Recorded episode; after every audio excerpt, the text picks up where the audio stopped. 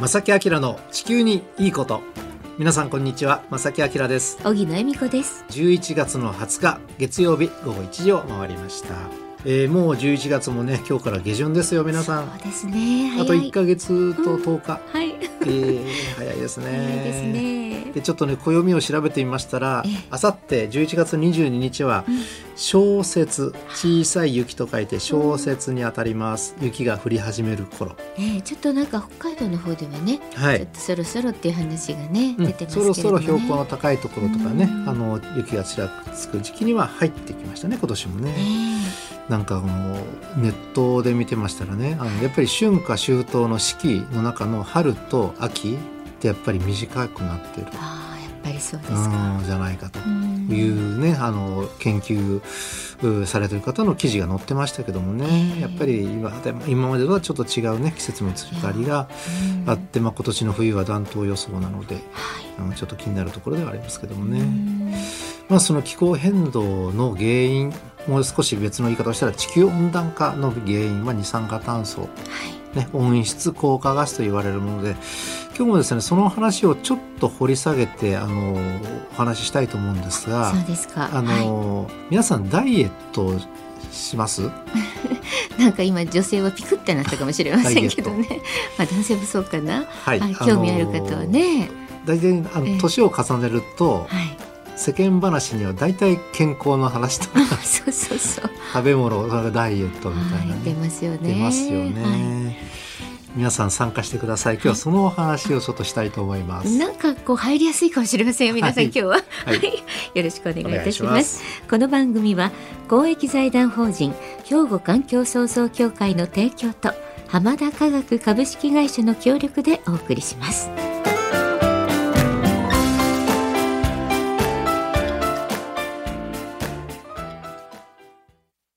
兵庫環境創造協会2050年脱炭素社会の実現に向け兵庫カーボンニュートラルセンターとして環境と調和した未来を目指し脱炭素化への取り組みや自然環境の保全再生など皆様と共に進めています環境適合型社会の実現を目指して兵庫環境創造協会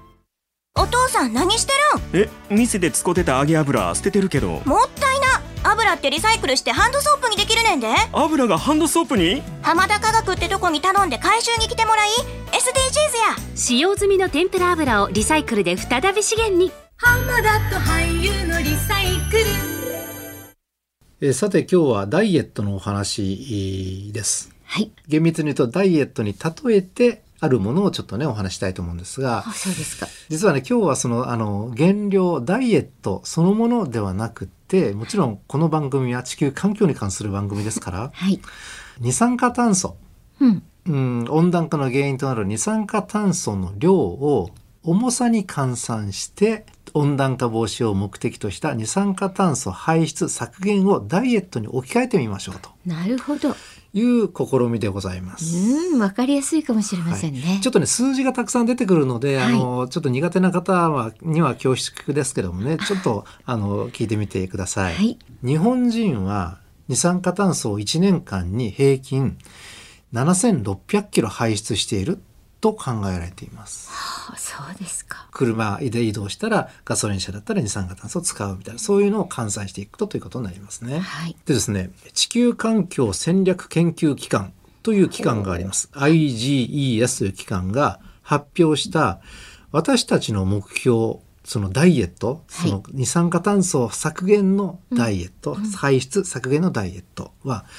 2030年までにこの7600キロを2500キロにしましょうと。で、さらに西暦2050年までには今から27年後には7600キロから700キロに抑えましょう。うんこれが目標なんです私たちの、はい27年間で6900キロのダイエットを目指そう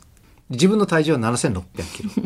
いや本こ当れハードル高いですねハードル高いですねめちゃめちゃゃ高いです、はいだけれどもこれぐらいしないと今の温暖化止められませんよっていう話なんですとね、いうことなんですね。 1年間それぞれ1年ずつどれぐらい減量したらいいかというと毎年255キロずつ二酸化炭素の重さを減らしていきましょうということになります、これ単純計算するとね計算したんですね。割ったわけですよね。27年でね。はいはい。じゃあですね実際私たちは普通の生活ライフスタイルの中でどれぐらい二酸化炭素を出してしまってるか住居、えー家での生活、まあ、具体的には水とか電気とかガス使いますよね、はい。えー住居からの排出が2400キロでこれ一番多いんですって結構多いですね。結構多いですねで2番目に多いのがやっぱり移動する時の二酸化炭素排出ですあーなるほこれ1600キロへーこれ年間ですよど。うん。でその次が食べ物です食べ物が1400キロ、で普通生活してる中でこのような割合で、えー二酸化炭素を出しますその中で255キロずつ減らしましょうっていうのが目標なんですね、うんでこれは実はダイエットと同じで、短期間で無理をしてダイエットしちゃうとまあリバウンド来たり体調壊したりするじゃないですか、はい。本当にこう十分管理しながらやらなきゃいけないそうですね。無理を知っては絶対ダイエットできないってね、は思いますからね。はいはい。後半はですね、はいあの私たちのじゃあ生活の中でねどれぐらい二酸化炭素を使ってしまってんだもう少し具体的に衣食住に分けてちょっと見ていきたいと思います。はいはい、まさきあきらの地球にいいこといつも聞いてますイエーイ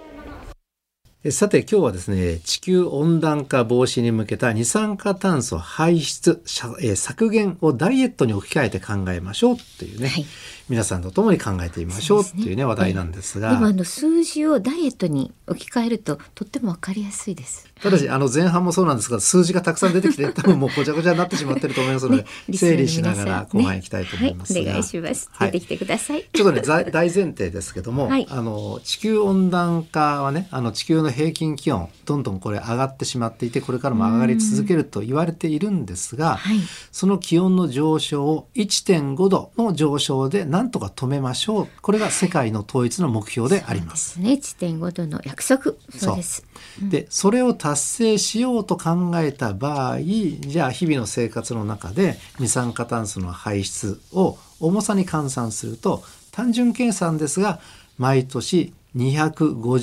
255kg ずつ減らしていく必要がありますと、さあこれをどのように実現していこうか、ね、そこが一番大事ですよね。はい衣食住に分けて見ていきますね。はいまず衣洋服です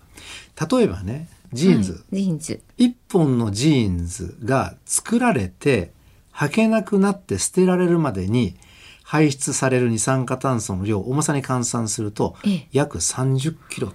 うですでか。コットンの T シャツは14キログラムって言われてなるほど。半分ぐらいはね。半分ぐらい使うんでですすね。ね。まあジーンズ買いましためちゃめちゃお気に入りです、ん本当に長く長く履きましたもうよろよれです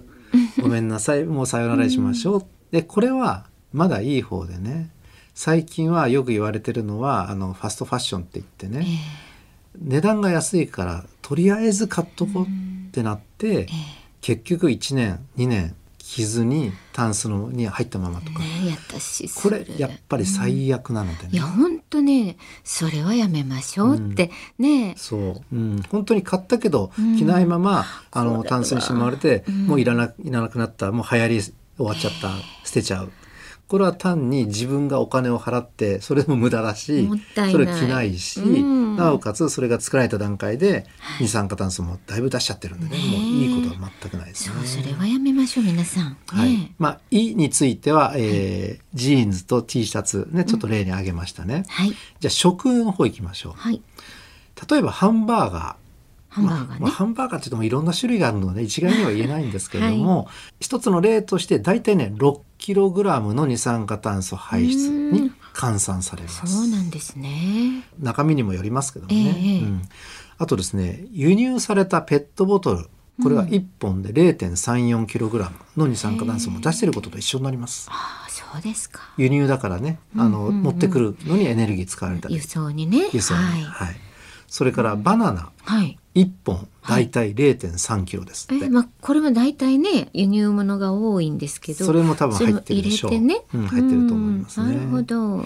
ですね。じゃあどうやってその二酸化炭素排出、この重さ、二酸化炭素の重さを減ら減らしていこうかって考えたとき、例えば、鶏肉とか野菜を中心とした食事にすると、年間で210キロの削減につながるんですって。そうなんですか。やっぱり牛肉とかはい。はね、やっぱりえエネルギー食うんです牛さんは、育てる家庭ね、はいそううんあのたくさん食べるし加工する家そう庭すべて入れてねって言われて、てますよね。んなるほどうんうんそれから乳製品もはい豆乳とかアーモンドミルクとか、はいはいオーツミルクって今ありますよ最ね。近流行ってますよね、こうやって植物由来のもの乳製品を、これに変えるとだいたい年間130キロの削減につながるんだそうですよへ。えまあ体にもいいですからねそういいかもしれませんうんね、さらに、家庭での食品ロスね買ったけどちょっと賞味期限切れちゃった、うん無駄に買ってしまったこれを削減していくと大体平均すると50キロの二酸化炭素排出削減につながります。これはねでも本当に私もあの人のこと言えないこれはもう毎年年末に反省することがありますもうどうにか絶対したいあ課の題ね、で我すがね家も実はありがちでしてですかよくあの長野の方にね行って、うん長野って野菜が安くて本当に美味しいんですよあスーパーに確かたにくさん並んでいうてん新鮮だえし、ええだからまとめ買いするんですけあどーついついねそうその時は気づかなかったんだけど持って帰った時冷蔵庫に入んないとかね全部もう何してんだうちはっていうことを何回か経験して今はそんなことはなくなりましたけどあそうでね。すか。ねえはい、食品ロス。スこれは対本策当気をつけましょううね。ん本当にあの自分にとってもそうだし、ね、こう悲しくなりますもんね。うん、本当こせれっは。かく美味しいの食べようと思って買ってきたのにねえね、食べないま まうもうんどんどん賞味期限切れたりそ腐っうそうそちうゃったりとかねうんありますからね。ありますからはね。いこれ頑張って取り組みましょう。ははいい。はさて最後に10住まいです。ね、衣食住の10ですね。で住居領域の中では一番考えなければいけないのはねやっぱり電気なんですあ、って。そうでしょうね。うんうん住宅で使われるエネルギーの半分以上が電気だと言われています。はい。年間1人当たりおよそ 63kg に換算する。あー一人ですね。はい。結構な。これもですね、あの一つの家、はい。自宅にソーラーパネルうん太陽光発電のシステム、これを導入するだけでその年は1260キロ一気に削減になるという計算ですすごいですね。導入した時点でそれだけ削減になるっていうことですね、ね。うんあとはソーラーパネルで作られた電気をずっと長年使っていくとさっきの年間255キロでしたっけ、はい。毎年二酸化炭素削減、うんこれ結構貢献しますよね、そうですね。はいなんかねそれこそこれも廃棄の時がどうなんだろうとかねあのあ太陽光はソーラーパネルうん、パネルねそれも言われてますねう今んだからそれを考えるとどれ入れようかどうしようかって迷うんですよね。そうそこは確かに考えなければいけないところですねねえまたちょっと僕も調べてね見てこの番組でお届けできればと思っております、はいお願いします。さて他にもね、その買い物とかレジャはい、はいー、で、まあ、公共交通機関をね使うのが一番いいですよねやっぱりね。そうですよね。でそれをすることによって平均年間720キロの二酸化炭素排出削減につながるという数字もありありま。ますす大きいです皆さん。いろんなたくさん数字が出てきてややこしくなりましたがちょっとまとめますね。ん今の皆さんのね、まあ、ある意味体重、うん、まあ、二酸化炭素体重という名前つけま しょう皆さん今体重が7600キロです、やだ 7トンいや ですもういやいや7.6トンねねね、めちゃめちゃでかい象象よりも大きえい本当で毎年ライフスタイルをちょっとずつ工夫しながらエネルギーシフト使うエネルギーちょっと考えながら、えー生活していってなおかつ企業とか自治体などの新しい技術、制度を利用しながら、はい毎年255キロずつダイエットを続けましょう。はいね自分の体重7トンですよ。7トン のうち255キロずつ毎年ダイエットを続けましょう。毎年毎年続けましょう。ねうん、もっとしたいけどね。で最終的な目標がはい体重500キロ、ね500キロで中肉中背、うん、中肉中背。今は7600キロこれは多すぎる、とんでもないです。ということですねんねえいろんな数字が出てきましたが、あのさっきの数字でゼロ2つ取ってみてください、はい。そうすると体重76キロの人がああ、はい。毎年およそ2.5キロずつうん、ダイエットする減量していくはい。 1年間で2.5キロってこれちょっといけそういじゃないけそうですよね。で、今すごくわかりやすくなりました。 ね、76キロの人って言ったらちょっとなんか手上がりそうですもんね。ね男性の方とかね。はい。 1月1日からあなたあ12な月たはい31日までに2.5キロダイエットしましょう。うん、うんこれはそんなハードル高くないでしょ。高くないです。でも、はい毎年これを続けるんです。毎とし続けるんですこれがしんどいそうしないとあの温暖化はなかなか理想的な形で止まらないですもようやめないということですね、うんやめないということ諦めないということそうね憧れをやめて諦めないそうそうそう。でそれはだからねあの無理してたら絶対、まあ、まず100%続かないから、いろんなアイデア工夫技術制度はい、というのを充実させていくっていうのも合わせて大事という、まあ、そういうお話ですね。はい、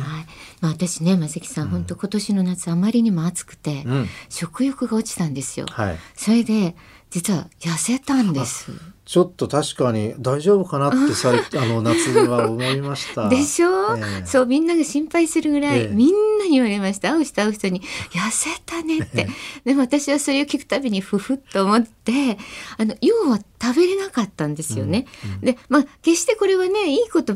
じゃないかもしれませんけど、うん要は食べなかったら痩せるんですよね結そ局うそうだって使うエネルギー分だけ取ったらいいわけです。そうなんです。取りすぎなんですよ。取りすぎをちょっとと控えたら、うんで私は今適度ぐらいなんですよ、うんうんまあちょっと痩せたけど、はいあのこのぐらいで気持ちいい感じなので皆さんやっぱりうんやれないことはないし、ねまあちょっと本当に努力をすればそうはいちょっとした努力、うんであと工夫工夫ですよね、はい今ねちょっと思い出したんですけど僕も少し前に1ヶ月で、はい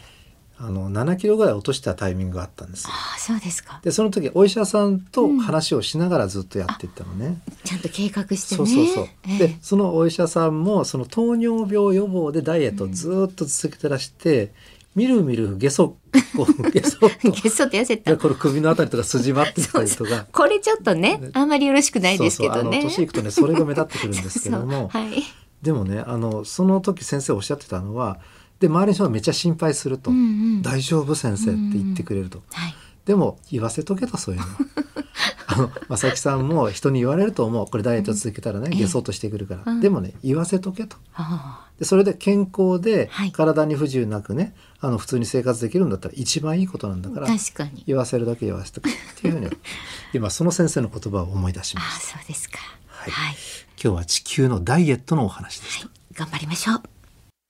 兵庫環境創造協会2050年脱炭素社会の実現に向け兵庫カーボンニュートラルセンターとして環境と調和した未来を目指し脱炭素化への取り組みや自然環境の保全再生など皆様と共に進めています環境適合型社会の実現を目指して兵庫環境創造協会お父さん何してるんえ店で使ってた揚げ油捨ててるけどもったいな油ってリサイクルしてハンドソープにできるねんで油がハンドソープに浜田科学ってとこに頼んで回収に来てもらい SDGs や使用済みの天ぷら油をリサイクルで再び資源にえさて今日も皆さんね、えー番組の方にお便りたくさんいただきました、ねありがとうございます紹介させていただきたいと思います、ね、お時間の限りで申し訳ございませんが、はいありがとうございます。いつも楽しく聞かせていただいています。はい地球環境について分かりやすく解説してくださるので、聞き応えがあります。ありがとうございますこれからも応援してますので、素晴らしい放送お願いします。なんてね、素敵なメッセージいただきました。あありりががととううごござざいいま。ますす大阪市鶴見区からですね、海藤正史さん。ありありががととううごござざいいま。ますす。はい、えーその他にもですね、いつものように堺市のターチンさんありがとうございありがとうま。ございますまさきさん、荻野さん、こんにちは。こんにちはね、海水温の上昇により気候変動が大きくなっていますね。まさきさんの解説により、エルニーニョ現象についてとても勉強になりました。ということでね、もうそういうメッセージもいっぱい寄せていただいて、本当これからもまさきさん、はよろしくお願いしまもうす。気合をさらに入れ直して頑張りたいと思います、はい皆様ぜひよろしくお願いいよろたししくおます願いいたします。これからもどしどしお待ちしております。おはがき、お便りの場合は、郵便番号650-8580、650-8580、ラジオ関西、正木明の地球にいいこと、ファックスでは078-361-0005、メールでは、まさきアットマーク、jocr.jp こちらまでお寄せください。お待ちしています。お待ちしておりますということで正木明の地球にいいことは今日はこの辺でお別れいたしますご案内は正木明と小木野恵美子でした。それでは皆さんまた来週さよならこの番組は公益財団法人兵庫環境創造協会の提供と浜田科学株式会社の協力でお送りしました。